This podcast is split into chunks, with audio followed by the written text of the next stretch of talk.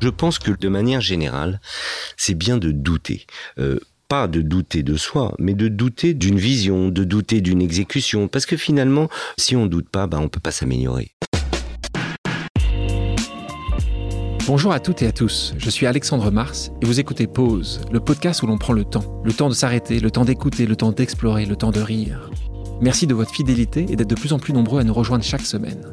Chaque épisode est l'occasion de marquer un temps d'arrêt pour aller à la rencontre de mes invités. Ces femmes et ces hommes sont des artistes, des chefs d'entreprise, des écrivains, des entrepreneurs, des sportifs ou des activistes.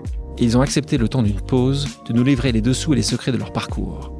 Nous allons parler de réussite et d'échec, d'engagement et de mission, d'entrepreneuriat et de défis. Un moment unique et sans concession pour vous inspirer et vous évader. Vous êtes en pause, soyez les bienvenus. Vous ne connaissez sûrement pas mon invité d'aujourd'hui, mais vous avez probablement tous utilisé sa plateforme d'e-commerce, vente privée. Discret, laissant plutôt la lumière à ses associés, si pourtant lui derrière la success story de cette entreprise.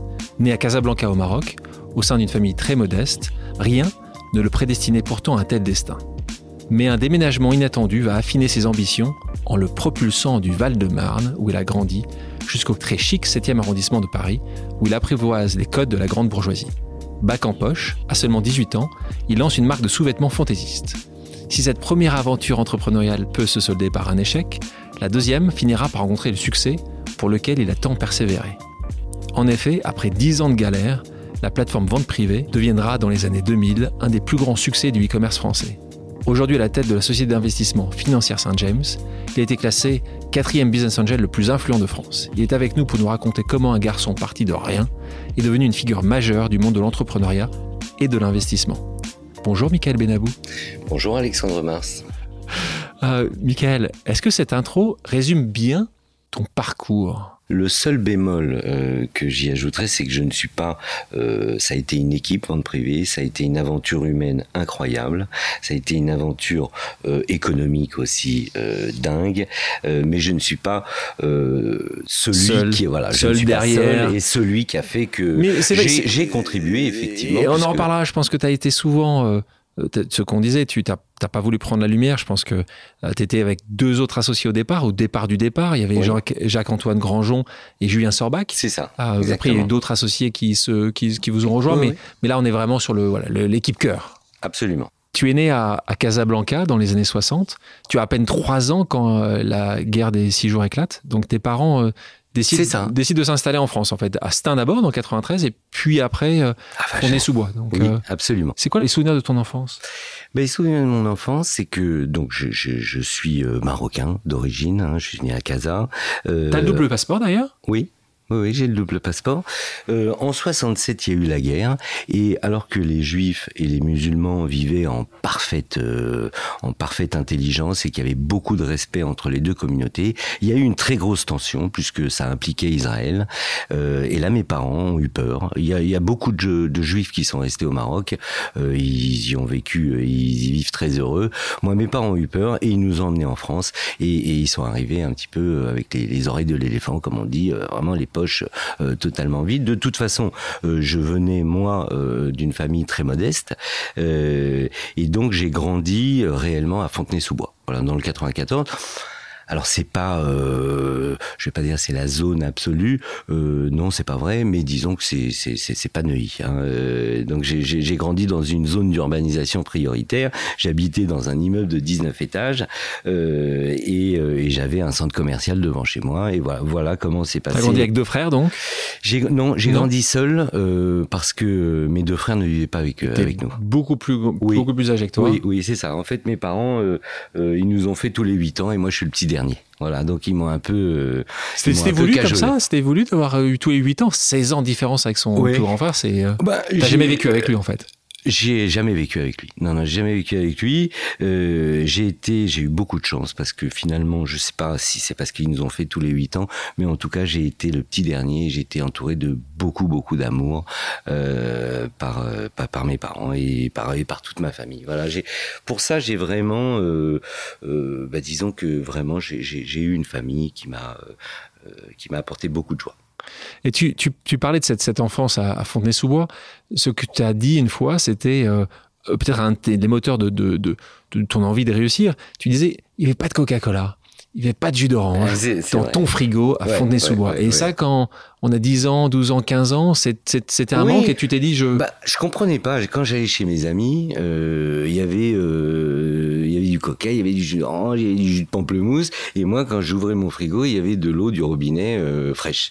Voilà. Et, et, et c'est un, un détail, c'est presque gaguesque, mais mais finalement, ça a contribué à forger une ambition personnelle où, où je me suis dit, bah moi aussi, j'ai envie de réussir dans la vie.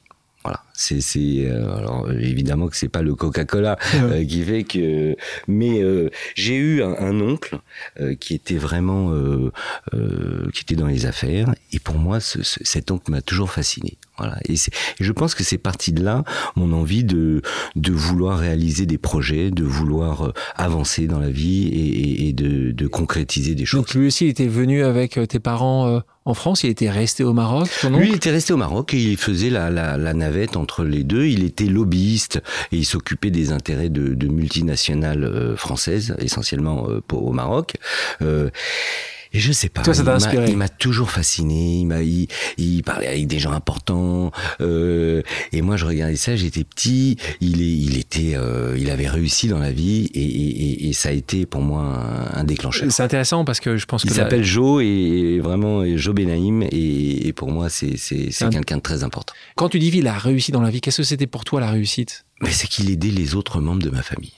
Voilà, c'était le seul. Quand il y avait un problème, tout le monde se tournait vers lui. Et donc pour moi, oui, c'était le parrain. Et donc pour moi, euh, évidemment, bah, c'est celui qui avait réussi. Euh, euh, hormis, hormis l'aspect financier, mais disons que c'était le, oui, c'était celui qu'on allait voir quand on avait un problème. Il était fier de ta réussite?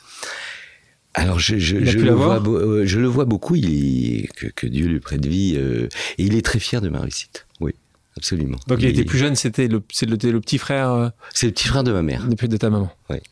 Alors on va parler d'un coup du dessin. Toi, il y en a un quand même quand vous allez déménager mm -hmm. euh, dans le 7e arrondissement. Alors là, tu me parlais tout à l'heure de Neuilly. Je pense que ça. Oui, c'est pas loin. Pour moi, hein. ça a été un. Qu'est-ce qui se passe Alors là, tu es dans le, ce collège et là, tu vas au prestigieux lycée Victor, Victor Duruy. Raconte-moi ça. Ben, je suis arrivé de, de, de, de, ma, enfin, je vais pas dire de ma campagne, banlieue. mais oui, de ma banlieue. Euh, et là, j'ai vu, euh, ben, j'ai vu toute l'aristocratie, toute la grande bourgeoisie du 7e. Euh... Mais comment t'arrives C'est quoi le, le, déclencheur Ah, le déclencheur de, de, ah, bah, de très ta simple. famille Ah, bah oui, oui. Vous avez gagné au loto Qu'est-ce qui se passe? Non, non, pas du tout. ma mère était euh, secrétaire administrative dans un cabinet d'administration de biens. Et puis il y avait un, un, vieux monsieur qui lui a dit Oh, vous savez, madame, euh, je paye trop d'impôts, je vais vous louer, j'ai un appartement qui s'est libéré. Et euh, il lui loue pour 250 francs par mois un appartement qui faisait presque 300 mètres carrés rue de Verneuil. Voilà. Et donc j'arrive rue de Verneuil dans un immense appartement pour euh, parce que le loyer était euh, était ridicule, hein, ou sinon on n'aurait jamais pu euh, faire ce, ce, ce, ce move. Et là j'ai dû euh, et là j'ai dû euh, bah, j'ai dû commencer à, à, voir que ma culture était très différente de, de des gens que, qui étaient avec moi au lycée. Je dois dire que je me suis, euh, je me suis adapté. Et donc, je me suis adapté, j'ai appris les codes. Euh, dès, dès, le départ, toi, t'es arrivé le premier jour. Tu te souviens du premier jour quand t'es arrivé au lycée? Je me souviens du premier jour. J'avais très peur. J'étais très angoissé. Tétanisé. Oui, j'étais tétanisé. Euh, je voyais des gens qui me regardaient bizarrement parce que j'étais habillé euh, un peu, un peu bizarrement pour eux. Hein. j'étais un peu plouc et, et j'en ai pas honte du tout. et puis au fur et à mesure, il y a des liens qui se sont créés. Tant et si bien que finalement aujourd'hui, mes meilleurs amis, mais 100% de mes meilleurs amis sont mes amis de lycée. Wow. Voilà, plus de 40 ans après. Hein, euh, euh, j'y ai connu ma femme. Oui, euh, c'est voilà qui est ta femme, et... femme, et j'y ai connu tous mes amis intimes qui sont aujourd'hui quasiment ma, ma, on a des relations fraternelles. Et quand tu quand as rencontré ta, femme, parce que c'est vrai que c'est assez rare de rencontrer sa femme aussi jeune, mm -hmm. euh, toi, tu étais au lycée, elle était au collège, parce qu'il y a une différence d'âge entre les deux. Ou est-ce que toi, tu avais redoublé assez, euh, déjà souvent? Parce que tu avais 17 ans, elle en avait 15 et alors j'avais 17 ans, elle en avait 14 et demi. Bravo. Et pour, j'ai rarement dit, j'ai rarement confessé, mais euh, moi j'étais en terminale, elle était en troisième. Donc elle était très fière de sortir avec la terminale. Et moi, à mes anniversaires, il m'achetait, mes amis, il m'achetait des couches culottes et des tétines. Euh, et je me faisais charrier. Et ben, finalement, j'ai eu raison. Hein, de, Vous de, êtes encore ensemble. voilà, on est Cinq enfants. Ensemble, absolument. Dont deux paires de jumeaux. Hein, donc c'est ouais. pour ça que ça va plus vite. Quand tu viens avec ce sentiment de, de venir de, pas de la province, de la banlieue, tu te retrouves dans un monde très bourgeois. Alors là, c'est vraiment grand écart, comme on peut l'imaginer. Toi, tu l'as très rapidement euh, euh, bien vécu. Tu n'as jamais eu aucun souci là-dessus. Est-ce que passer du temps avec, cette, avec une, nouvelle population euh, qui a certainement des ambitions différentes, t'a donné encore plus, on reparlait du, on parlait juste avant du, jus d'orange et du coca. Est-ce que ça donnait encore ah plus envie de ah réussir Est-ce que ah tu avais des choses à démontrer par rapport à toi-même ou juste tu t'es dit là on, met des objectifs encore plus hauts? Oui. Oui, là-bas, euh, bah, j'ai mes amis, ils avaient euh, euh, des, parents qui avaient des, des, des, fonctions très, très importantes. Moi qui me demandais alors qu'est-ce que tu veux faire, toi, Michael? Et j'ai dit, bah, moi, je veux, je veux réussir dans la vie. Je, je veux créer une entreprise, je veux faire des projets, je, je, je veux, euh, je veux avancer. Voilà. Et, ça, euh, finalement, je pense que euh, assez vite, j'aimais les gens. J'ai toujours, j'ai toujours aimé les gens. J'ai et j'aimais le business. Tu cachais ta condition?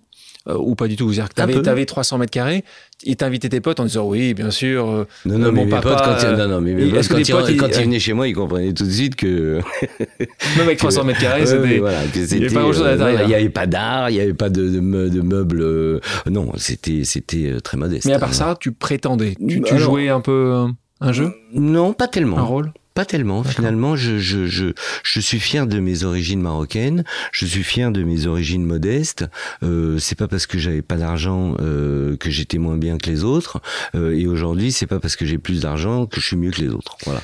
Euh, tes, origines marocaines ne se voient absolument pas. Euh, elles se, elles se voient pas physiquement, elles se voient pas dans ton prénom, dans ton nom de famille. Est-ce que c'est plutôt tes origines modestes qui étaient plus compliquées à, à, faire fonctionner parce que un, un Michael Benamou, euh, tu pouvais être dans n'importe quel quartier de Paris, euh, non? Oui, mais, mais en fait, assez rapidement, euh, quand, quand, quand il y a de l'amitié et quand il y a de, de, de la fraternité, bah finalement la condition, on s'en fout, on, se marre, on fait des bêtises, on fait tout ce qu'on fait quand, quand, on a ces âges-là. On parle beaucoup en ce moment, mais depuis un certain nombre de temps, de ce prédéterminisme social. Mm-hmm qui est une réalité en France, euh, évidemment. Oui.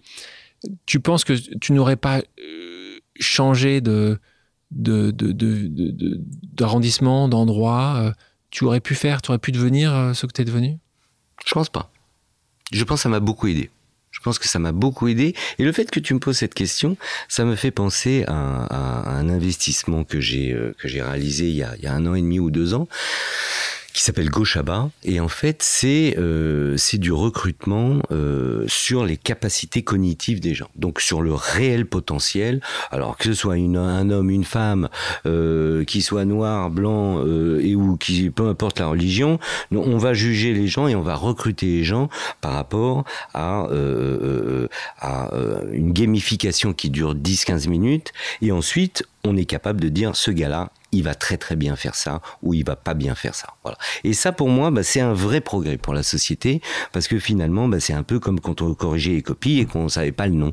Donc finalement, c'est la vraie valeur intrinsèque des êtres humains qui qui qui euh, et, et, pour moi, c'est vrai que c'est important aussi aujourd'hui euh, d'essayer autant que faire se peut de faire du bien à mon écosystème. Et mon écosystème, euh, c'est la France, euh, c'est euh, c'est les startups, euh, c'est les gens qui vont pas très bien, euh, c'est voilà. C'est le Maroc un peu encore? C'est le Maroc aussi un peu. Je, je, vais de plus en plus au Maroc et, et j'apprécie de plus en plus le Maroc. Casa, un non, peu, Marrakech. non Marrakech? Marrakech. Euh, question sur, euh, sur ce bac. Mhm. Mention ou pas mention? Mention? passable. à l'oral. À l'oral. Mention, non, mais du, premier, du premier coup. Oui, du premier coup. Euh, j'ai eu, non, j'ai, oui, oui j'ai pas, redoublé. pas redoublé. J'ai jamais été un étudiant euh, euh, fort en thème et comme j'avais quelques facilités, bah, j'ai, j'ai toujours me suis, je me suis toujours laissé porter euh, euh, par une facilité pour avoir la moyenne. Quoi. Donc tu disais que tu, euh, l'entrepreneuriat t'intéressait, le, le business t'intéressait, donc à 18 ans, tu lances alors là, euh, ta première entreprise, une marque de sous-vêtements fantaisiste qui mhm. s'appelle Message, ça. avec ton ami qui est encore aujourd'hui un, très grand ami, euh, Stanislas de, de. Mhm. Euh, alors raconte-nous un peu ça. Pourquoi les sous-vêtements? Qu'est-ce qui tu, tu, tu, fais un, tu fais une étude de marché, tu te poses quelles questions pour aller sur des sous-vêtements fantaisistes? Pourquoi? Alors j'avais vu, j'avais vu à l'époque c'était la grande mode coup de cœur et Arthur. Je sais pas si, si tu te souviens ça, de, ça me dit quelque chose. ouais, oui, c'était des caleçons avec des cœurs, c'était des, des pyjamas, c'était des charentaises. euh, et en fait, j'avais remarqué que euh, c'était très cher parce que c'était quasiment un produit. On achetait un, un caleçon euh, 80 francs, ou ce qui était énorme à l'époque. Euh, et je me suis dit, bah, c'est- dommage, il y en a pas en grande distribution. Finalement, je me suis dit, il y a aucune raison pour que les gens qui vont dans les hypermarchés ne trouvent pas des produits qui soient euh, un peu cool, un peu sympas. Euh, et donc, j'ai lancé Message. Mais alors là, comment tu fais? Aucune connexion Tu me parles de grande distribution comme si je allais chez le boucher ou chez le boulanger. Ah, oui, oui, oui. Comment tu fais là? Tu, tu, tu, tu prends ton annuaire, tu vas contacter Auchan. Comment tu fais? C'est ça, exactement. C'est ça. C'est-à-dire, je vais, euh, je prends mon téléphone et j'appelle tout le monde. Il y a des centrales d'achat, c'est d'une très grande complexité. Ils nous disent merci, au revoir, etc. Et il a fallu s'accrocher. Et effectivement, euh, ça m'a donné, euh, j'ai la chance d'être tenace. Et donc, je me suis accroché et j'ai réussi à rentrer chez Auchan. J'ai réussi Qui est ton à... premier client à ce moment-là? C'est Cora. C'est Cora. Oui. Cora, c'est mon premier client et qui a commencé à me faire confiance. Et Qui a puis confiance finalement, à un jeune de le- 18 ans. Ouais, euh, oui, 18, 19. 18 ans et demi ou 19. Euh, mais, mais la chance que j'ai eue, euh, c'est que les produits se vendaient. Voilà. Et comme les produits se vendaient, bah, finalement, euh, j'avais encore plus foi en mon produit. Ça m'a encore donné plus d'énergie pour aller euh, bah, chez Carrefour, euh, chez Continent, chez Euromarché à l'époque, où, qui étaient des enseignes qui n'existent plus aujourd'hui. Est-ce que tu veux nous parler de ton produit phare de l'époque qui s'appelait Calboom Est-ce que tu veux en parler Comment- Tu peux nous expliquer le concept? Parce que là, je pense que vous deviez être une soirée arrosée avec euh, Stanislas pour, pour inventer ce, ce- ce C'est concept. Raconte-nous. Bah, c'était un tube. Bah, c'était un. En fait, euh, à la base, on- c'était plus un cadeau, voire un cadeau d'anniversaire. Donc, on s'est dit qu'est-ce qu'on peut faire qui soit assez amusant? Et donc, on a mis un caleçon dans un tube avec une mèche et euh, et un peu de poudre. Et alors, donc, on, on, on- on posait le calboum, on allumait la mèche et pam, le, le, le caleçon il sautait en l'air. Alors bon, évidemment, ce chose, ce, ce- c'est- c'est- euh, ça fait rigoler pendant un mois, trois mois, six mois. Bon, et puis après, c'est un peu moins, Un peu- un peu euh, moins- voilà, c'est un peu moins petit peu moins tendance. drôle. ouais. Qu'est-ce qui est devenu? Message, Message? si je me souviens bien, il y a eu un souci dans euh, le, le, le, le- les, Très bien. les informé. Ah, je pense qu'il y a eu un souci, je crois que c'était avec Cora d'ailleurs. C'était Oui, pas avec Cora ou absolument. malheureusement tu n'avais pas été forcément dans les temps à cause c'est- d'un ouais. prestataire, c'est ça? C'était un, un imprimeur qui était à Lyon, dans la banlieue de Lyon, et, euh, et qui me disait oui, oui, pas de problème, je vous livre à telle date, etc. Pas de problème, pas de problème. Et puis la date a été dépassée. Il me dit oui, mais on a un petit peu de retard. Bon, et le gars finalement, il m'a complètement planté. J'ai livré très en retard. Ma, ma commande a été, c'était une commande à l'époque de plus de 2 millions de francs, ce qui pour moi c'était, mais c'est comme si j'avais, euh, j'avais touché le, le jackpot. Euh, Ah. Donc et et malheureusement, Cora m'a refusé la commande. Et là, je me suis retrouvé complètement, mais complètement euh, euh, étranglé. Euh, j'ai essayé d'emprunter de l'argent à droite à gauche, euh, et puis finalement, euh, j'ai pas pu. euh, donc j'ai déposé le bilan. Euh, message- j'ai posé le bilan de message et ça a été un échec euh, pour moi euh, euh, douloureux mais fondateur. Pourquoi? Parce que évidemment, bah, quand on se plante, euh, on se dit bah, qui- pourquoi je me suis planté finalement? Qu'est-ce qui s'est passé? Euh, Et je me suis rendu compte que je voulais aller trop vite, que je voulais faire trop de choses. et, et quand on a peu d'expérience, qu'on est jeune, qu'on a de l'énergie, ça suffit pas. Mon sujet, c'est que j'ai toujours eu beaucoup plus de plaisir euh, à écouter, à essayer d'aider, même sans intérêt. Et, puis finalement, euh, quand on aide sans intérêt, bah, on a toujours euh, le retour et, entre guillemets la monnaie de sa pièce. Ça provoque plus de chance dans la vie. Quand tu te plantes à ce point-là, aussi jeune, alors que tu étais sur un piédestal pour beaucoup de tes potes, de tes amis qui te voyaient être entrepreneur, faire des choses incroyables, Ouais, ouais, ouais. Est-ce que, est-ce que, eh, comment tu l'as vécu par rapport de nouveau au regard des autres? Est-ce que, est-ce que les gens te- se sont fait un malin plaisir à te montrer du doigt en disant ouais, tu vois, hein, tu reviens dans la. Peut-être, dans- mais que- derrière moi? toi? Alors, peut-être qu'ils l'ont fait derrière moi, mais devant moi, non. Non, ils étaient Non, plutôt oui, oui, plutôt bienveillants. Et puis, euh, euh, c'est vrai qu'en France, on n'a pas cette culture de l'échec. L'échec. Euh, Pas du tout. Mais, mais, mais, mais depuis, depuis. euh, Donc tu confirmes, tu confirmes bien quand tu dis fondateur, et c'est important pour les gens qui nous écoutent et qui veulent se lancer ou qui, euh, ou, ou qui ont des difficultés dans ce qu'ils font, Mhm. que l'échec est, est, est forcément fondateur. C'est un des prémices de- d'un Bien succès sûr. futur. Je ne sais pas qui euh, m'a- dit que Bill Gates ne s'entourait que de gens qui se sont déjà, mais gravement planté une, fois. Voilà. Parce que le gars pas, qui pas deux fois. Pas deux fois, non, une fois. non, parce que le gars qui s'est jamais planté, finalement, il peut, il peut euh, entre guillemets, prendre euh, la confiance et une très grosse confiance, alors que je pense que le doute, de manière générale, c'est bien de douter. Euh, pas de douter de soi, mais de douter de, de, de, d'une vision, de douter d'une exécution, parce que finalement, si on doute pas, bah, on peut pas s'améliorer. Donc ce, ce, cet échec, pour moi, euh, a, été, euh, a été extrêmement bénéfique. Tu, tu parlais du doute. Euh, on, on, reviendra sur, sur, sur l'évolution de, de, tes entreprises après. Tu, tu doutes encore aujourd'hui, toi? Bien sûr. Je doute, je doute d'autant plus que euh, pour moi, euh, j'observe, j'ai 57 ans, qu'on est en train de vivre une période qui est absolument entre guillemets extraordinaire, c'est-à-dire une période qui arrive peut-être tous les 200 ou 300 ans dans, dans, dans euh, euh, c'est-à-dire qu'on est en train de vivre une mutation d'une d'une vitesse et d'une violence inouïe. Euh, heureusement que je doute, parce que finalement, je vois que euh, mes enfants euh, consomment et s'informent euh, très différemment de moi, et même entre mes enfants et quand ils ont 7 ou, ou 8 ans d'écart, eux-mêmes euh, sont différents. Donc moi, heureusement que je doute et que je, je, euh, j'essaye de, de, de, de m'adapter.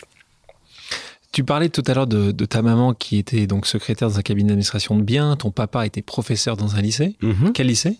Euh, Alors, c'était un lycée dans le 13e, c'était le lycée Jean Lursa. Voilà, il était dans, c'était un lycée technique. Et donc toi, il était prof d'éco. Prof d'éco. Toi, toi, toi, voilà entrepreneur. Donc tu nous expliquais que cette fibre entrepreneuriale pouvait venir de ton oncle aussi, euh, peut-être mm -hmm. euh, du fait que ton papa était, comprenait assez bien l'écho. Quelles sont les valeurs qui ont dominé ton éducation?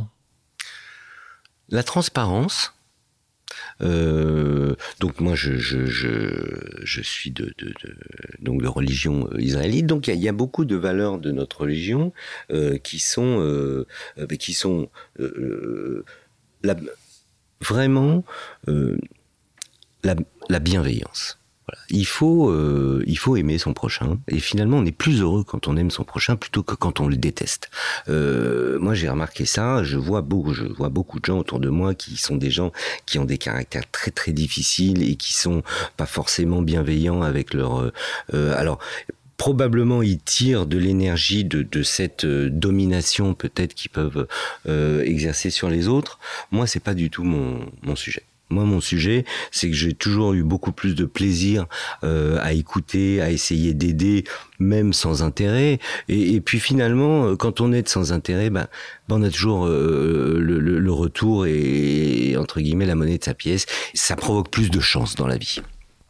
Donc là, on se retrouve en 91. Euh, donc un, an après avoir mis la clé de message sous la porte, tu te lances dans une nouvelle aventure entrepreneuriale avec deux amis. Oui. Deux amis qui étaient des amis du lycée ou pas Non, pas du non. tout. Pas du tout. Tu les as rencontrés où Jacques-Antoine Grandjean Jacques et Julien euh, Je l'ai rencontré à Saint-Tropez. Euh... Euh, on faisait du stop avec un de mes amis et comme euh, il, il, à l'époque euh, il avait vu que j'avais toujours j'avais ma femme qui était là mais que j'avais toujours des, des, jolies filles autour de moi il s'est dit deux là tiens allez je vais les prendre en voiture et de là est bravo Jacques Antoine bravo voilà. et de là est née une, une, amitié et, et, on a travaillé 20 23 ans 23 ans ensemble. Ans, ensemble donc vous lancez avec Julien Sorbach également avec Julien euh, vous lancez la COPAD. Alors les gens ne savent peut-être pas forcément. Hein. Avant, euh, Vente PV s'appelait COPAD. Dis-moi ce que voulait dire COPAD. Tu te souviens oui, parfaitement. Oui, oui je, je, me souviens bien. Euh, COPAD, ça voulait dire comptoir portugais d'approvisionnement et de déstockage. Voilà. très sexy. Voilà. Très, très sexy, hein, comme, franchement, non, marketing qui a non, eu cette idée-là. Hein. C'est moi qui ai, eu cette idée. portugais, là, moi j'ai envie et, de comprendre portugais. Euh, voilà, alors je vais te dire pourquoi, Alexandre. Parce que, et ça illustre un peu aussi, euh, finalement, quand on a des, une, une vision long terme et quand on a une exécution long terme, c'est-à-dire que le court terme, euh, on essaye de, de, de, de l'éviter ou alors vraiment euh, pourquoi euh, ça s'appelait la COPAD Parce que finalement, euh, on s'adressait à des marques, on leur achetait leur stock, et ces marques, elles avaient qu'une envie, c'était que leur stock, elles, ils disparaissent. Voilà. Et donc, euh, et nous, nos clients, ils étaient en France. Et donc, quand on achetait un stock de 20, 30, 50 000 pièces, on leur disait, ben voilà, on, alors on va au Portugal, euh, Portugal, euh, ou au Brésil, et, puis finalement, ils retrouvaient tout ça sur les marchés, etc. Alors, ça, ça, ça m'a, bon, ça m'a pas beaucoup amusé, et et, très rapidement, avec Julien et Jacques-Antoine, on s'est dit, bon, si on continue comme ça, bon, finalement, on va se griller marque après marque, euh, on ment aux gens, ça euh, finalement, ça ne crée absolument aucune valeur, ou alors une valeur court terme. Et donc, on a décidé de dire à toutes les marques, voilà, vous voulez vendre à nos concurrents. Nos concurrents vendent en France. Nous, on vend en France. On vend pas à l'étranger. Et voilà la liste des villes et des rues où sont nos clients. Vous allez prendre cette liste, vous allez cocher et vous allez rayer les villes ou les rues où ça vous gêne. Et le reste, bah, ça sera distribué Pendant un an ou un an et demi, le chiffre d'affaires s'est écroulé. C'est-à-dire qu'il n'y a plus personne qui voulait nous vendre et qui nous disait non, non, mais non, mais je préfère les vendre autres, les, autres, parce que l'autre, il vend vraiment au Brésil, etc. Bon, et puis au bout d'un an, ils se sont bien rendus compte que c'était pas, ça n'était jamais le cas. Ils ont dit, écoutez, au moins vous, vous nous dites la vérité, alors on préfère travailler avec vous. Voilà. Et c'est comme ça qu'on est devenu assez rapidement le leader en France. Alors c'est une toute petite industrie, le leader du déstockage, euh, du déstockage euh, d'être grossiste en fin de série, en fait. Et, et le, mais ce métier avait quand même un problème important c'est que par exemple, je sais pas, la, chemise que tu portes, si elle, vaut, je dis n'importe quoi, 100 euros, euh, il faut que moi, quand je l'achète en déstockage, je la paye 4 euros. Voilà. Et elle revient, en gros, 30 euros ou 25 euros. Euh. Donc le gars, il perd quand même 80% de son prix de revient euh, pour me vendre. Donc évidemment, il va faire le, il va essayer de d'éviter les soldeurs parce qu'il perd beaucoup. Et c'est euh, et c'est dans cette réflexion là que l'idée de vente privée est venue. On s'est dit mais si euh, on, on on shift technologiquement notre métier euh, de soldeur sur, le, sur Internet. On peut mieux valoriser euh, les stocks des marques et euh, évidemment euh, collaborer. Moi, j'étais le, le cofondateur en charge du business, donc c'est moi qui et mes équipes. Aller chercher les marques. Exactement. Et les marques, à cette époque-là, en 2001-2002, c'est très très compliqué. Elles viennent pas facilement. Vente hein. privée, .com, quand je disais .com, plaque, les gens raccrochaient parce que c'était le, le la, la, défiance totale par rapport à Internet, c'était la défiance des moyens de paiement, il y avait euh, des réseaux qui étaient euh, très lents, euh, donc tout ça a fait que les débuts de vente privée ont été difficiles. Alors on va en parler parce que je pense que les gens se souviennent, les gens racontent aussi toujours les choses qui vont bien euh, dans la vie, aussi des moments qui sont plus douloureux. -hmm. Cette année 2001 et cette année 2002 sont des années extrêmement compliquées pour vous, à tel point que quand vous vous retrouvez en 2003, vous allez arrêter. Il est décidé euh, par toi oui, oui. et quatre associés qui vous ont rejoint à ce moment-là que peut-être que c'est le moment de, de, Oui, on perdait, on perdait un peu et effectivement, il euh, y a, y a, y a, y a euh, évidemment, je dirais pas les noms, mais euh, donnons les noms, citons-les. Non, non, non. Il euh, y a, euh, il y a des associés qui ont souhaité arrêter cette aventure, euh, et donc euh, plusieurs fois, euh, j'ai fait en sorte que ça continue. Et puis il y a eu, il y a eu un moment où ils m'ont dit bon, ok, on va voter. On est sept associés, on va voter. Euh, c'est ce qui s'est passé. Euh, on a été deux à voter la, la continuité et, euh, et, donc on. Qui était l'autre personne? C'était euh, non, on était trois. Il y avait Julien et Ilan qui voulaient continuer. Ilan aussi. Voilà. Euh, Ilan Benaïm qui, ouais. qui s'occupe de. Voilà. De, qui s'occupait de, de, la plateforme technique à l'époque. C'est ça, de l'innovation chez Vente Privée. Et, et donc bon bah je dis ok les gars c'est la démocratie, on est en on est en minorité donc on va arrêter vente privée. Et là, j'ai dit, bon, mais si, est-ce que si. Euh, tu, dis, tu dis oui, mais tu dis. Mais quand même, ouais. si j'arrive si, ouais. si j'arrive à trouver un, un, peu d'argent, euh, on continue. Et finalement, euh, plutôt oui. Euh, et le lendemain, j'ai j'ai ramené, euh, enfin j'ai appelé un de mes amis. Euh, Dominique Romano. Il faut le citer dans ces cas-là. Exactement, voilà, je le cite, qui, qui, est un de mes amis très proches. Je pense qu'aujourd'hui, il peut te remercier aussi. il peut, il peut, il peut me remercier euh, absolument. Et... quels sont les moyens qui, parce que le montant était de 150 000 euros. C'est ça. Non, je lui ai dit voilà, euh, si tu me donnes pas 150 000 euros pour pour 10 euh, de vente privée, on va arrêter vente privée. Et je lui ai dit est-ce que tu me fais confiance? Moi, je te dis que euh, on va y arriver. il nous faut plus de marques et plus de membres et plus de membres, plus de marques. Il m'a tout de suite dit, ok, je lui ai dit, mais attention, c'est demain matin à 9h30. Euh, le lendemain matin, il est venu m'apporter le chèque, et donc je suis arrivé au bureau en disant, chaleur, chaleur, on continue vente privée. Bon, euh, et, et, finalement, c'est comme ça que euh, c'est comme ça nous a aussi donné un peu de d'énergie de, et de nouvelle énergie, et et, et, ça a correspondu exactement à un moment où les réseaux euh, étaient plus rapides, où les moyens de paiement sont devenus plus fiables, où en fait le e-commerce a, a, réellement décollé en France. Voilà. Parlons de Dominique, parce que c'est vrai qu'on est tous, euh, moi je suis un fervent euh, défenseur de des mentors, des gens qui sont là à des moments importants dans nos vies. Mm -hmm. moi, c'était mon proviseur de lycée qui, était, qui a été cette personne-là, entre autres. Ces 150 000 euros de Dominique Romano, dix ans après, ça faut à peu près combien? Ou ça valait à peu près combien? Alors, dix ans après, euh, c est, c est, il, il, a, il a eu un fort coefficient. Il faut pas se le cacher. Euh, ouais, non, il a je, multiplié tu, tu, par mille. Voilà. Par, écoutez bon. bien, les auditeurs auditrices, par mille. Donc, parfois, faire confiance à Michael Benabou peut vous ramener ça un peut, fois ouais. 1000. C'est-à-dire que c'était plus de 100 millions. Euh, voilà, c'est à peu près les, les, montants dont on parle ici. Ouais. Euh, donc considérable. C'est toi qui as su convaincre euh, quelqu'un de, de te rejoindre, de rejoindre l'aventure. Et ça a été très souvent euh, Jacques-Antoine Grandjean mm -hmm. qu'on a vu euh, sur les plateaux parler de vente privée. Oui. Euh, ça a été une discussion dès le départ. C'était quelque chose que toi, tu ne préférais pas faire, que, où Jacques-Antoine était en plus très à l'aise et très bon. Comment oui. s'est passée cette répartition des rôles oui. entre vous tous? Ça s'est passé très naturellement parce que Jacques, euh, Jacques-Antoine euh, euh, est excellent en com. C'est un garçon brillant intellectuellement et qui, et, qui, est un excellent communicant. C'était le CEO de la boîte. Moi, j'étais DG en charge du business.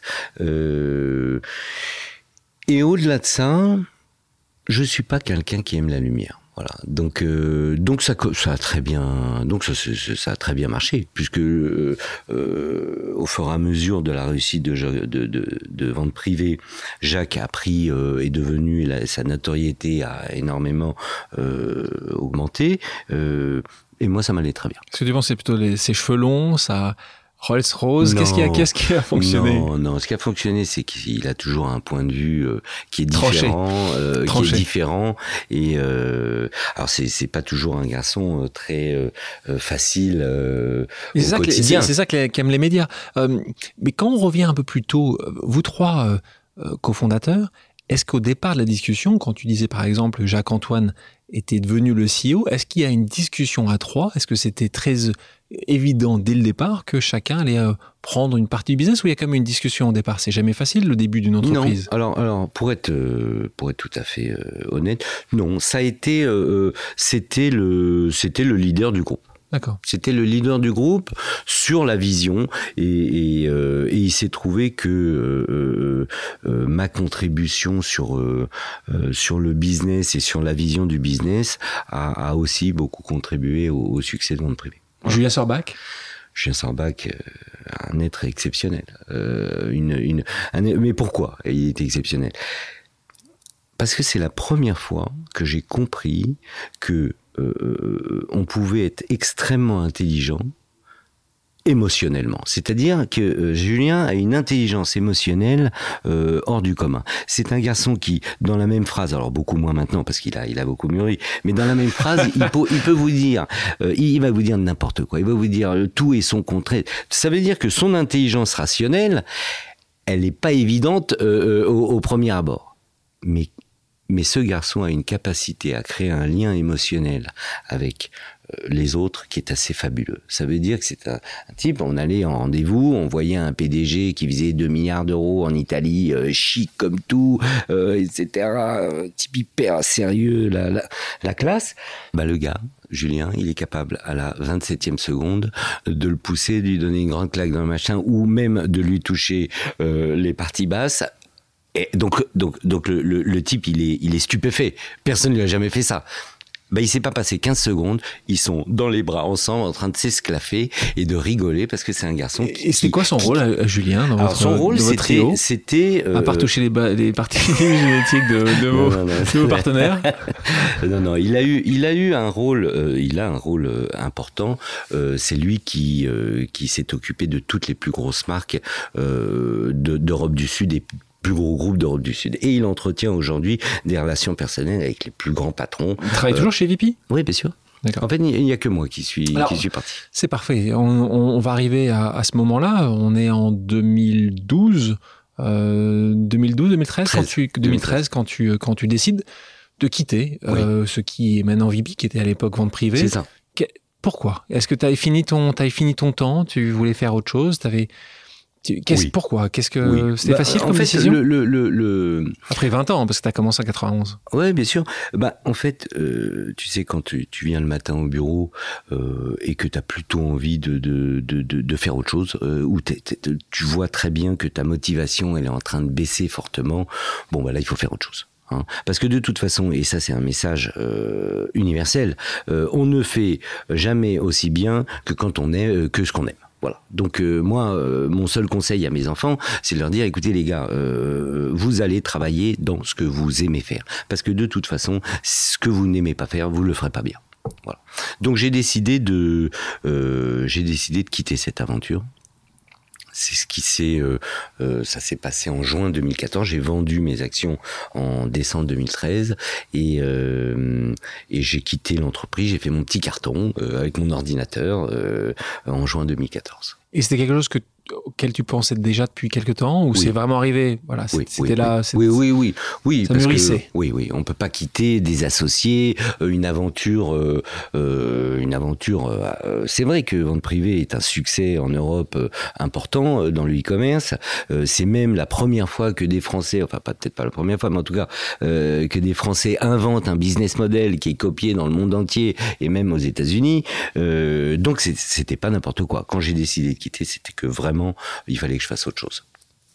Et autre chose, j'avais vraiment envie d'aider euh, euh, des entrepreneurs, j'avais envie d'interagir avec eux, j'avais envie de, euh, de les coacher. Et puis, et puis moi, j'aime les, boîtes qui croient vite, j'aime le business. et donc, naturellement. ça n'a pas changé ça. Voilà. Aujourd'hui, j'ai plus envie de me faire plaisir, j'ai plus envie de voir des gens qui ont une très belle énergie, des gens qui ont des cerveaux très bien faits. Et ces gens-là, ben, ils n'ont pas mes cheveux gris et, mon expérience.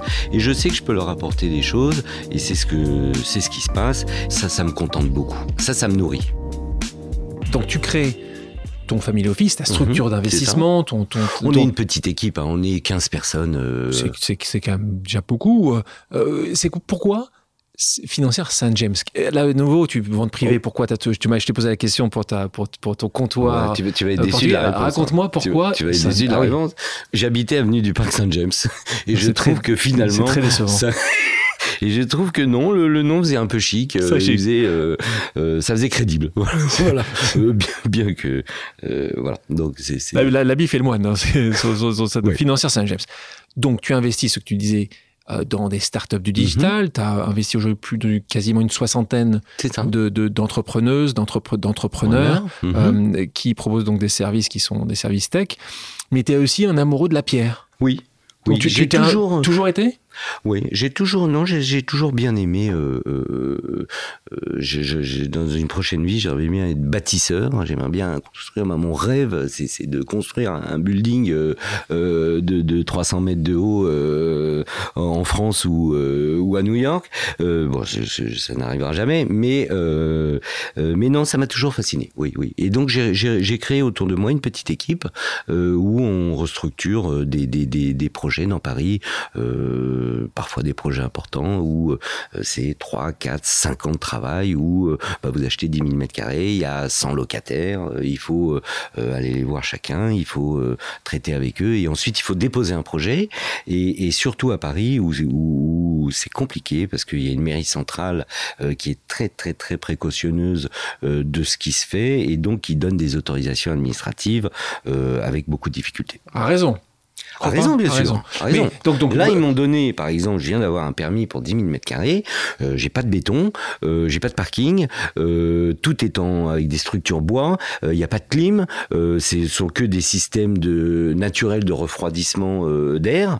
et je suis très content. On va être le bâtiment le plus écologique à Paris. On va avoir toutes les certifications. Donc là-dedans est ton grand projet du centre commercial Beaugrenelle. Mhm. qui donc là, c'est plus une participation. C'est une participation importante, très importante. oui, oui, oui, c'est quand même non Mais c'est pas toi qui l'a, c'est pas toi qui a travaillé, c'est pas toi qui a choisi des architectes, c'est pas tout. Non, non, pas du tout. Moi, je suis arrivé, c'est Maurice Bancet, le PDG d'Apsis, qui pendant, je sais pas, 7 ou 8 ans, c'est un métier de dingue, hein, promoteur de centres commerciaux. Waouh, il faut avoir une ténacité à toute épreuve. Donc pendant 7 ou 8 ans, il a convaincu, bah, en fait, là, il a restructuré l'ancien Beaugrenelle avec tout le monde qui était vent debout contre lui, avec le maire du 15e qui disait moi vivant, il y aura jamais Beaugrenelle 2, etc. Bon, et finalement, il l'a réussi. Ça a été un, très grand succès d'ouverture. et moi, je suis rentré juste après parce que Maurice avait eu un petit souci en 2009. il avait dû être financé par par Gessina qui lui a dit moi je suis pas une foncière de commerce donc quand vous êtes prêt et quand le sang trouve on vend. Euh, et c'est ce qui s'est passé. Et, finalement, euh, de manière assez surprenante, euh, on est bah, Maurice Bancet, les deux frères Jean et Alain Madar et moi, bon, qui, qui, sommes pas du tout des institutionnels. Les, frères Madar sont, sont, dans, sont dans l'aventure. C'est ça. donc c'est ce qui sont des amis depuis depuis de, très nombreuses années. et finalement, à trois, ils y arrivaient pas tellement. Moi, c'était juste au moment où je venais de vendre ma participation, et je me suis dit ben, euh, finalement, c'est pas idiot. C'est pas idiot parce que euh, parce que c'est un centre commercial euh, qui c'est le seul centre commercial dans Paris. c'est le seul centre commercial qui est vertical, donc il y a une verticalité qui fonctionne avec un trafic de presque 14 millions de personnes. Euh, et c'est surtout la, la, la, meilleure zone de chalandise en Europe. Le 15e et le 16e, euh, c'est la zone la plus riche d'Europe. Euh, que, que, de bonnes raisons. Tu parlais de projets futurs quand tu disais dans une nouvelle vie. C'est vrai qu'on a eu à ce micro Philippe Journeau mhm. de la compagnie Falsbourg. J'aime beaucoup Philippe. Ah, il est exceptionnel. Non, et surtout, il est exceptionnel. Mais surtout, il a tiré euh, vers le haut euh, tout l'immobilier euh, parisien, voire l'immobilier français, les grands projets français. C'est le premier qui a pris des très grands architectes et finalement, bah, qui, a, qui, a, habillé les villes différemment. Toi, justement, tu te vois bah, pas forcément un Philippe Journeau, mais c'est, tu te vois continuer, justement, tu me parlais de... de... j'aurais adoré, mais je ne suis pas capable. Non, j'en suis pas capable parce que finalement, être euh, un bâtisseur, bon, d'abord, c'est un métier, euh, un métier extrêmement technique, l'immobilier. C'est un vrai métier. C'est-à-dire qu'on peut pas euh, faire de l'immobilier en rigolant ou, de manière dilettante. Pour pour réaliser de gros projets, ce sont des projets sur 10 ans. Ça nécessite des financements importants et beaucoup d'expérience et beaucoup de technicité. Voilà. Donc je sais que je ne construirai jamais ma, ma tour de 300 mètres. Mais 30 mètres, pas très grave. Oui, 30 mètres, oui. Euh, commerce, donc c'est, on a compris, c'est ton domaine. Tu as commencé par une marque de sous-vêtements, tu es passé au FRIP, à confondre des ventes privées. Et maintenant, tu es à présent propriétaire du plus grand centre commercial parisien, Beaugrenelle. C'est quoi le commerce de demain pour toi? Ah, le, le, le, commerce de demain, c'est, euh, il a, il a démarré aujourd'hui. Euh, c'est un commerce qui, qui, converge et, finalement, euh, on va aussi bien aller euh, en magasin que avant sur Internet. On va, on, va, on va tout mélanger. Finalement, c'est le même client et on va le toucher à différents, à, différents endroits et on va lui délivrer des messages à différents endroits. Oui, le, le, le commerce aujourd'hui est, est, en train de, de considérablement se, se transformer mais pas que euh, dans, dans, ces tuyaux, c'est-à-dire on va utiliser, on utilise des tuyaux différents, mais aussi on va acheter des choses différentes. J'ai vu une étude là pendant euh, le Covid aux US sur la consommation des 18-25 euh, ans aux US. Ils ont complètement switché, c'est-à-dire qu'ils sont maintenant entièrement digitaux, alors que hein, et surtout ils ont changé de marque, c'est-à-dire qu'ils achètent plus les marques que on aime et que ils achètent des marques qui ont qui délivrent un message à une communauté. Voilà. Et qui délivre un message en, général bienveillant, que ce soit un message euh, écologique, que ce soit un message social. Tu dis ça, et, évidemment tu le sais, que je peux croire que, que ah, ça également. Euh, ça, je le sais bien. Et pourtant, tu vois, c'est vrai quand on parle d'Amazon, euh, mm-hmm. c'est, ça reste une, une pieuvre euh, insensée où globalement on a envie de mettre en avant justement ces circuits courts, on a envie de mettre en avant des productions locales, on a envie de mettre en avant une autre vision du commerce que toi tu connais tellement bien. Mhm. Et on continue à voir euh, ce géant, cette, bête, euh, se grandir et devenir de plus en plus forte. Comment toi tu penses que euh, le, commerçant va pouvoir essayer de, gagner ou de lutter contre cette, ce, phénomène qui ne s'arrête pas, qui est le phénomène Amazon Mais- Il faut, faut vivre avec, il faut... Ah de toute façon, on n'a pas le choix. Euh, euh, on n'a pas le choix. Tant que l'expérience est aussi extraordinaire que d'acheter n'importe quoi en à peu près 4 secondes euh, et, et être livré euh, quelques heures après. De toute façon, on voit bien qu'aujourd'hui, euh, on est en train de se relocaliser. euh, la globalisation est en train de, de, de finalement de faiblir, et la technologie va aussi aider le fromager du coin. Je crois que la technologie permet aussi de retrouver beaucoup d'humains. Le magazine Challenge t'a classé dans le top 5 des business angels français. Est-ce que tu étais fier, tu étais content? Bah, Ça j'étais t'a pas, fait- oui. pas changé Bah, grand-chose? ouais. On a vu une photo Ouais. de toi dans les, dans les, dans les médias. Mmh. Euh, tu as déjà investi dans beaucoup de, de, de startups. Aujourd'hui, on le disait, est-ce que tu te considères comme toujours comme un entrepreneur ou maintenant tu commences à te considérer comme un investisseur? Alors, je, je, je ne suis plus un entrepreneur, euh, vu que je n'ai pas de projet que je que je euh, euh, de projet professionnel que je manage au quotidien, voilà. Euh, mais je dirais que Aujourd'hui, j'ai plus envie de me faire plaisir, j'ai plus envie de voir des gens qui ont une très belle énergie, des gens qui ont des cerveaux très bien faits. Et ces gens-là, ben, ils n'ont pas mes cheveux gris et, et, et, et mon expérience. Et je sais que je peux leur apporter des choses. Et c'est ce que, c'est ce qui se passe. Ça, ça me contente beaucoup. Ça, ça me nourrit. Euh, justement, parlons de ces entrepreneurs qui viennent te voir. Tu, tu- Mhm. Quand tu aimes les rencontrer, tu les rencontres, tu leur donnes tout un tas d'idées et d'avis. Euh, quels critères tu vas regarder en premier quand euh, il va venir, euh, quand un entrepreneur il va venir te, te présenter son projet? C'est- Quelles sont les choses que tu vas automatiquement regarder et que tu sais que ça, avec ton expérience, ça, ça loupe rarement? T'en as ou pas J'ai pas de, non, j'ai pas Non. de critères. Euh, je, je- disons, que j'ai pas de. Alors, je, je veux pas euh, caricaturer ton propos, mais j'ai pas de checklist où je vais dire euh, ah tiens celui-là, alors il cache bien cette case, il, il- il coche bien cette case-là ou c'est c'est évidemment. Euh,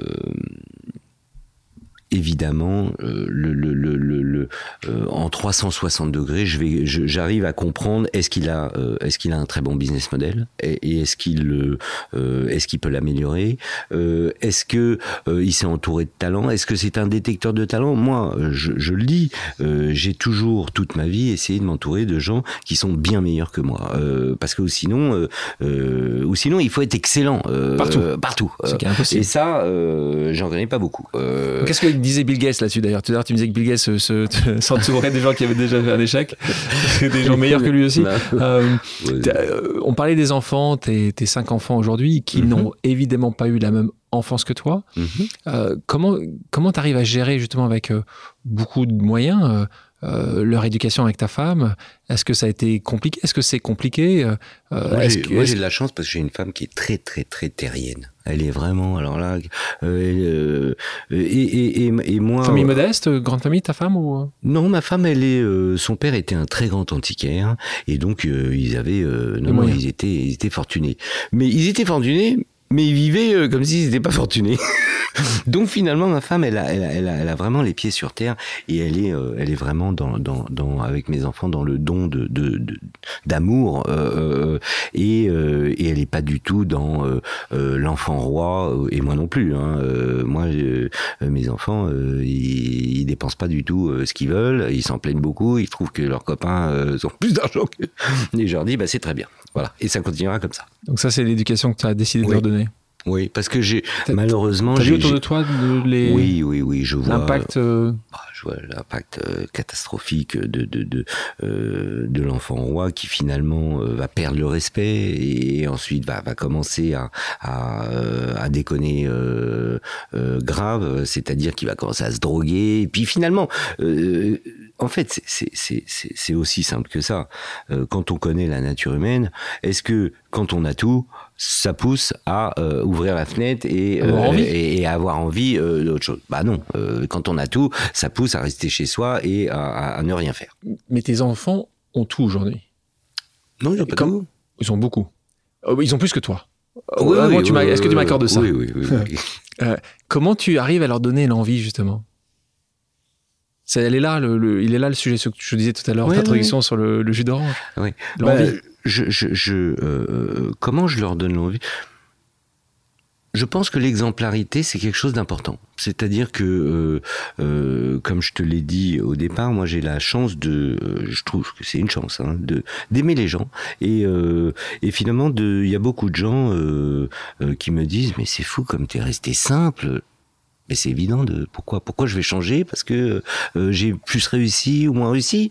Ça, ça, ça euh, et mes enfants, c'est un message que je leur délivre. Euh, je déteste l'arrogance et, finalement, on a la chance d'avoir, bah, de pouvoir manger trois fois par jour, voire plus si on veut.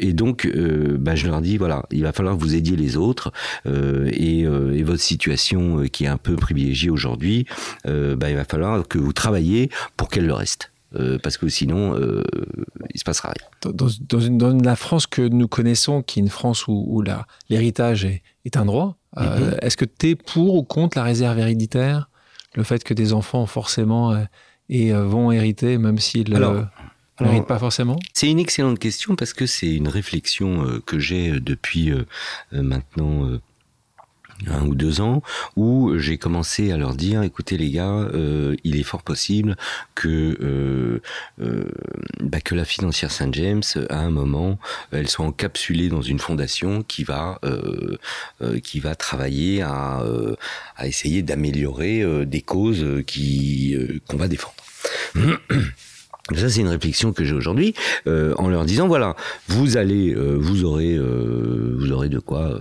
vous aurez un appartement, etc. Et un petit peu d'argent. Point barre. Voilà. la réaction? Bah, La réaction. Ils ont quel âge Donne-nous l'âge de tes enfants. J'en ai deux qui ont 28, j'en ai deux qui ont 22, et j'en ai un qui, qui a 17 ans. Ah, la réaction, là, ça, c'est passionnant. Alors, qu'est-ce, que, qu'est-ce qui s'est passé? Bah, franchement, j'étais assez assez fier parce que euh, il y a qu'un seul de mes enfants et je dirais certainement pas lequel euh, qui a dit mais comment mais pourquoi mais c'est pas normal euh, mais mais pourquoi tu veux faire ça mais nous aussi on peut aider pas besoin de faire une fondation etc bon je leur ai dit que voilà je réfléchissais et que c'est mon sujet pour les 2 3 4 5 prochaines années ah, c'est génial. Toi, tu parlais de causes. Est-ce qu'il y a des causes spécifiques qui, qui sont aujourd'hui des causes importantes pour toi et ta famille? Ben, euh, la, première cause pour moi, c'est euh, euh, la pauvreté et l'éducation. Moi, je pense, que la transmission et l'éducation, c'est ce qui est le plus important. Voilà. Et, donc, euh, aujourd'hui, on est dans une, on a la chance par rapport à il y a 30 ou 50 ans euh, de, vivre une période où euh, la connaissance est beaucoup étalée. Enfin, c'est-à-dire, elle est, disponible partout, beaucoup plus qu'il y a 20, 30 ou, ou 40 ans. mais c'est pas du tout encore suffisant et et, et, on voit que tous tous les problèmes qu'on peut avoir aujourd'hui euh, euh, de, de, de, de, fragmentation de, dans la société et de haine entre euh, les blancs, les noirs, les, les, religions, les classes sociales, les hommes, les femmes, bah finalement, oui, la connaissance et, et, l'éducation, ça, ça, aide à, à pacifier tout ça. Les gens qui me suivent le savent pertinemment, je suis très attaché aux questions de diversité. Mhm. qu'est-ce que quel conseil tu donnerais à quelqu'un venu d'ailleurs, comme toi, venu d'ailleurs mhm. deux fois mhm. d'ailleurs, qui serait tenté de se dire ce n'est pas pour moi. Ce qui est là, on est sur le plafond euh, de verre que beaucoup de gens peuvent avoir, en particulier les gens qui, euh, qui grandissent en banlieue en disant c'est pas pour moi. Je n'y arriverai pas, ça sert à rien, c'est pas fait pour moi. Qu'est-ce que tu leur dirais? Je leur dirais que c'est une grosse bêtise de penser ça et que euh, effectivement s'ils pensent que c'est pas pour eux ça sera jamais pour eux voilà. Euh, et s'ils pensent que c'est peut-être pour eux, euh, et, et, et, s'ils ont un petit peu de, de, de, de confiance en eux, et s'ils ont un petit peu de, euh, ou, ou, en tout cas il y a des choses qui font bien, ou il y a des, des choses qu'ils adorent faire, euh, je leur dirais allez-y foncez les gars. Michael, nous terminons toujours ce podcast par un quiz. Deux ah. propositions, une réponse possible que tu peux développer ou non. Est-ce que tu es prêt. Mhm. Collège à Fontenay-sous-Bois ou lycée Victor Duruy dans le 7e Facile. Lycée Victor Duruy. Calboum ou string? Euh, String. Bureau ou télétravail? Bureau. Tagine ou pot-au-feu? Euh, Tagine. Fnac ou Amazon? Fnac. T'as hésité? Non, j'ai hésité parce que euh, finalement, bon, euh, c'est vrai que d'ailleurs, euh, c'est légitime de se poser la question sur la, domination d'Amazon.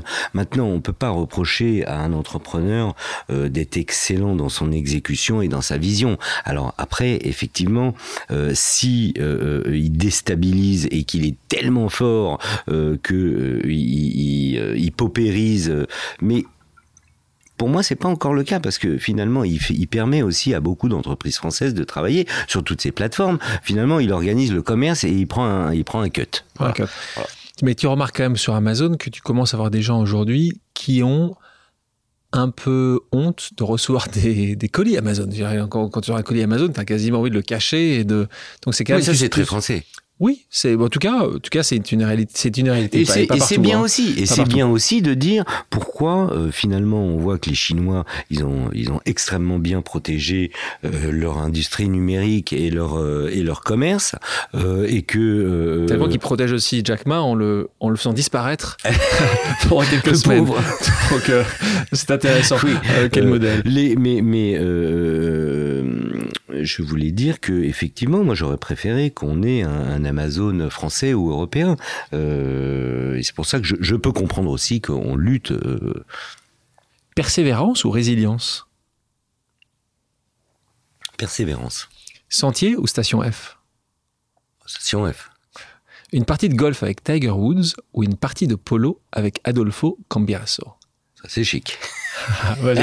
qu'est-ce qu'il bah, euh, euh, Non, plutôt, euh, bah, j'ai adoré jouer au polo pendant pendant 12 ou 13 ans, mais à mon âge c'est beaucoup trop dangereux parce que aller à 40 km/h sur un cheval avec votre, votre, votre copain qui essaie de vous foutre par terre en, lui balançant, en vous balançant son cheval sur le vôtre, non, je, je, préfère faire une partie de golf avec Tiger Woods.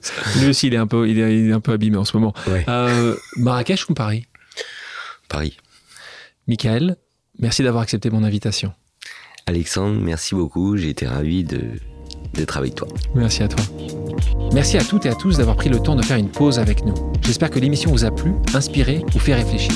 Si c'est le cas, je compte sur vous pour le partager avec vos proches, laisser un commentaire et mettre la note de 5 étoiles sur les plateformes d'écoute. Si vous voulez me suggérer des invités ou simplement me faire part de retour, vous pouvez me contacter via LinkedIn en tapant Alexandre Mars ou bien m'écrire à l'adresse suivante, le podcast pause at gmail.com.